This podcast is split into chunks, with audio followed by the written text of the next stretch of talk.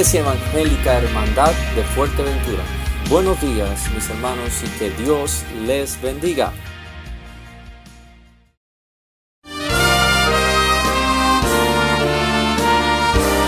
Presentamos La Buena Semilla, una reflexión para cada día del año.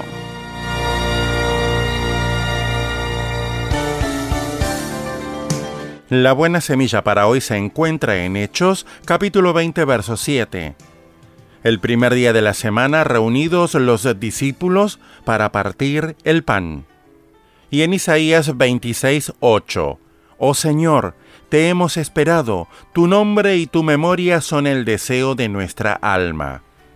La reflexión de hoy se titula El Domingo. Para los cristianos el domingo es un día especial en la semana, es el día del Señor, el día de la resurrección de Jesús. Al final de aquel día Jesús apareció a sus discípulos, quienes estaban reunidos. Ocho días después se presentó nuevamente en medio de ellos, y habló especialmente a Tomás, quien aún no había querido creer en su resurrección. Seguidamente los discípulos y luego los primeros creyentes se reunían cada domingo para partir el pan, es decir, para celebrar la cena que recuerda la muerte de Jesús. Nosotros tampoco debemos faltar el primer día de la semana a esa cita que reúne a los creyentes para estar en la presencia de Jesucristo y recordarlo. Él desea que lo hagamos. Haced esto en memoria de mí. ¡Qué inmenso privilegio! El día que el Señor eligió para confiar al apóstol Juan la redacción del Apocalipsis fue un domingo.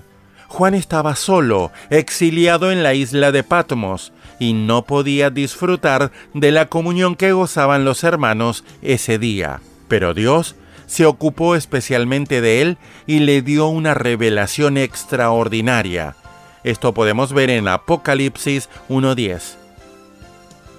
Mi amigo, si por diversas razones, enfermedad, distancia, persecución, no podemos reunirnos en torno al Señor Jesús el domingo, leamos la palabra de Dios si es posible. Consagrémosle ese día, Él nos dará gozo y ánimo. Antiguamente Dios prometió a los suyos que estaban dispersos, les seré por un pequeño santuario en las tierras a donde lleguen. Ezequiel 11, 16. Para escuchar este y otros programas, le invitamos que visite nuestra página web en labuenasemilla.com.ar.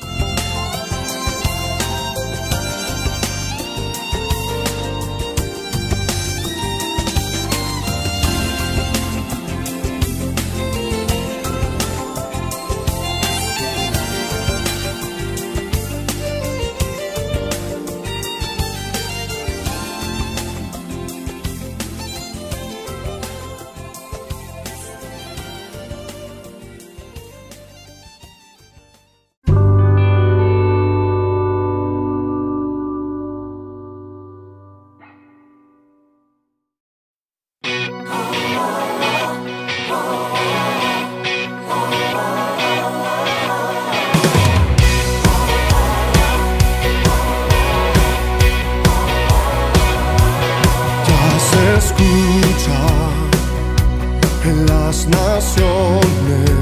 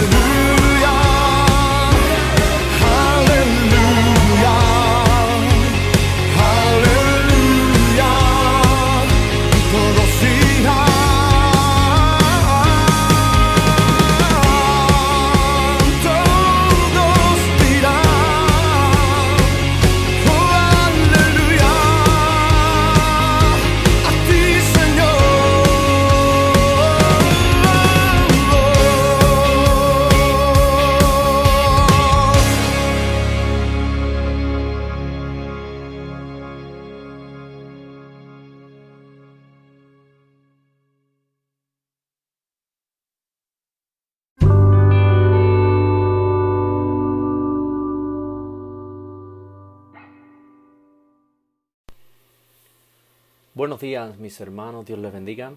Eh, hoy en, esta ocasión con el podcast que estamos preparando a diario, eh, yo quería comentarles, hablarles de una historia muy linda, llena de poder, que se relata en, el libro de Segunda de Reyes capítulo 5 y habla de un hombre llamado Naamán. Este era un general del ejército de Siria, era un hombre muy estimado por el rey, era un grande, un poderoso en su, en su nación, en su tierra pero tenía un pequeño problema y es que eh, padecía una enfermedad terrible en aquella época que era la, lepra, que no tenía cura, era una enfermedad muy desagradable que eh, la piel se te, se te iba eh, deshaciendo poco a poco, ¿no? Pero no, no queremos hablar de esto, ¿no? Sino más bien del poder de Dios para sanarle. Entonces, este, este personaje, este señor, este general, escuchó hablar a través de una, de una cautiva que había venido del pueblo de Israel, que había un profeta en el pueblo de Israel que era capaz de sanarlo. Y este hombre tenía mucha fe y decidió ir a, visitar al profeta y se armó de, un montón de vestidos, de regalos, de plata, de oro, eh, típico en aquella época porque pensaban que el favor de Dios, eh, parte del paganismo, muchas personas compraban o adquirían el favor de Dios con regalos, con ofrendas. Entonces, este visita a su rey y pide permiso para, para ir allí y visitar al profeta. Y el rey le hace cartas directo al rey de Israel para que eh, fuera presentado como es correctamente, porque estamos hablando de una persona que era un, poderoso en su tierra, no era una persona cualquiera.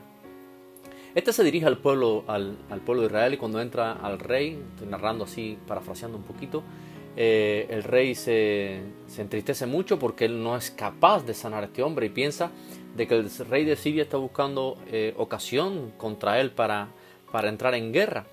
Y entonces, como era costumbre en el pueblo Israel, rasgó sus vestidos y, se, puso de una especie de luto, una especie de, de humillación. Entonces el profeta Eliseo se, se, se, entera ¿no? de que este, el rey se había puesto de esta manera y pregunta qué es lo que pasaba. Este le explica que, lo que ocurre y dice y hace venir a, a, a Naamán donde está él. Evidentemente, eh, Nadamán va, va con prisa, va allí a, a, casa de Eliseo. Me imagino que en su cabeza iba un montón de ideas de cómo lo iba a recibir, cómo iba a ser el ritual. Seguro saldría al patio, lo recibiría con, con flautas, eh, con bailes, eh, haría algún gran ritual, descendería a fuego. No sé qué, qué se imaginó en su cabeza. Así somos nosotros muchas veces imaginando cosas, ¿no? Eh, imaginamos que los milagros de Dios tienen que ser con, mucho poder o con algún, algo súper espectacular. Pero eh, ocurre algo gracioso y es que Eliseo no, sale a recibirle, simplemente envía un mensajero y, le da una orden de que se bañe siete veces en el, río Jordán.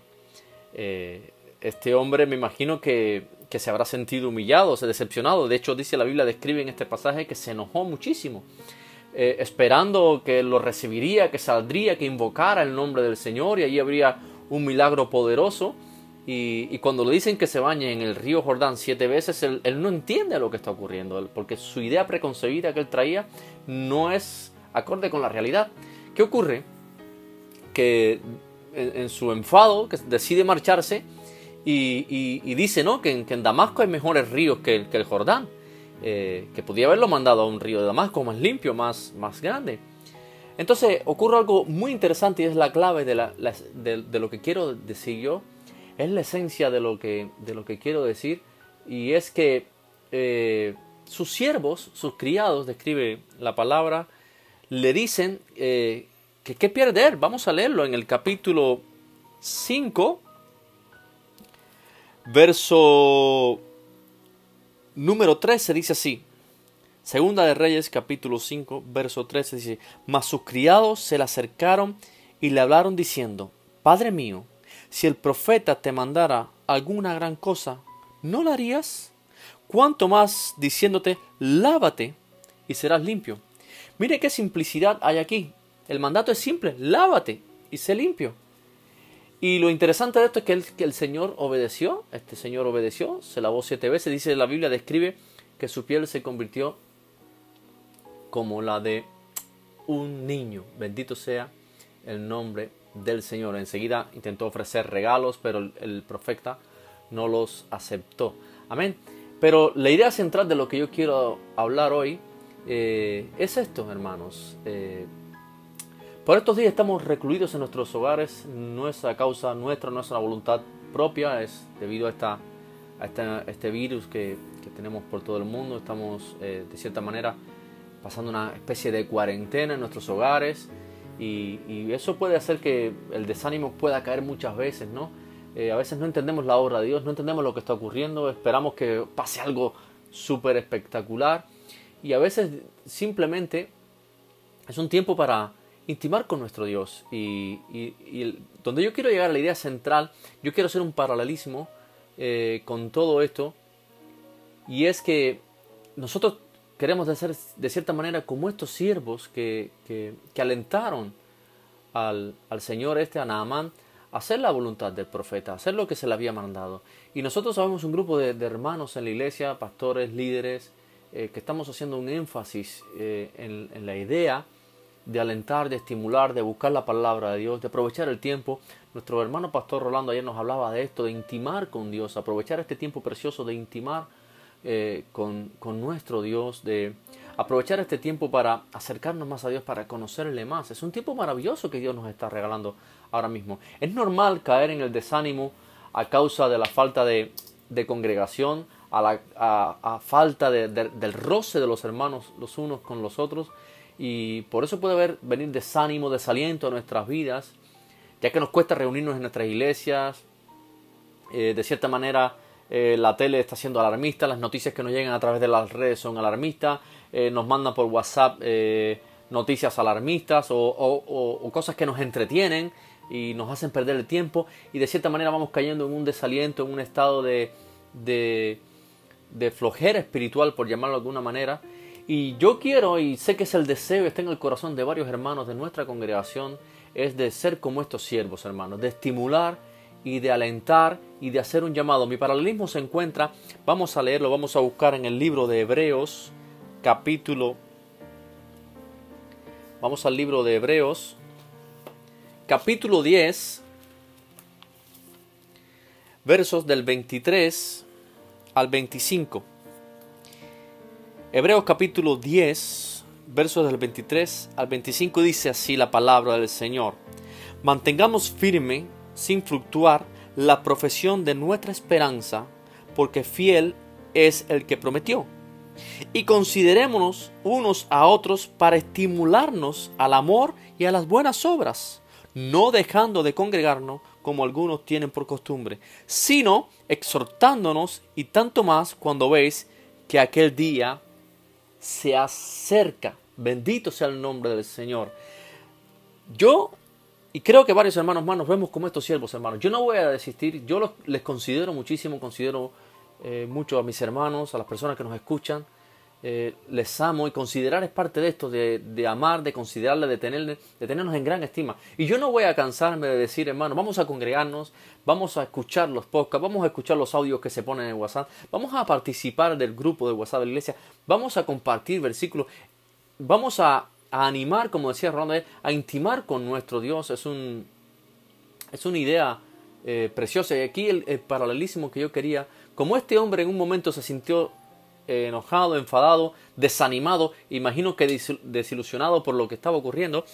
Eh, y sus siervos le alentaron, haz lo que tienes que hacer. Hermanos, vamos a hacer lo que tenemos que hacer. Yo quiero hacer lo, que debo hacer y es alentar, y este es el deseo. Quiero estimular eh, a mis hermanos que nos escuchan, a mis hermanos de mi iglesia, los hermanos de Puerto, los hermanos de Gran Tarajal, los que nos escuchan por las redes, en Facebook, en WhatsApp. Yo no voy a parar de alentar, de, de estimular en el amor y a las buenas obras. Ese es el deseo de mi corazón en esta mañana. Quiero estimularte hoy, quiero que te animes hoy, sin fluctuar, en mantenerte firme, en buscar la palabra de Dios, en ser parte de esto que estamos construyendo para cuando Cristo venga nos encuentre trabajando. Hermanos, si realmente nos consideramos unos a otros, si realmente nos amamos, estimulémonos. A mí también me estimula cuando ponen amén, cuando dicen buenos días, cuando comparten lo que uno lo que uno publica o no tiene que ser lo que yo publico. Cuando veo a los hermanos participar a mí me estimula muchísimo ver que la iglesia está escuchando que la iglesia está participando que hay un deseo. Cuidado con todo lo que consumimos por ahí. Hay muchas cosas que no nos no son buenos alimentos. No todo lo que viene eh, a nosotros es bueno. Así que tenemos buenas herramientas eh, en nuestra propia congregación estamos haciendo todas estas cosas por Facebook, estamos haciendo todos estos podcasts para que no falte alimento en nuestra iglesia y, ciertamente muchas veces nos vemos tentados a, la gloria de uno mismo, ¿no? de decir ah, lo estoy haciendo y mira que nadie, para que alguien dé amén o dé me gusta, no hermano, lo estamos haciendo porque yo quiero estimular, yo quiero que la obra de Cristo no pare y ese es el deseo de esta mañana. Yo quiero estimularle a ti, querido oyente que me escucha, ponte en pie, sé firme, adelante, avanza para que cuando Cristo venga nos encuentre. Dice el último versículo, no dejando de congregarnos como algunos tienen por costumbre, sino exhortándonos y tanto más cuando veis que aquel día se acerca. Dios les bendiga mucho en este día, espero que sea de provecho y les animo, les exhorto a, compartir, eh, comparta esto por las redes porque en Facebook, WhatsApp con otros hermanos, porque puede ser de bendición. A veces este es el, objetivo del siervo, estimular, eh, aconsejar, servir. Y tú puedes ser un siervo útil hoy. Dios les bendiga y pasen un buen día.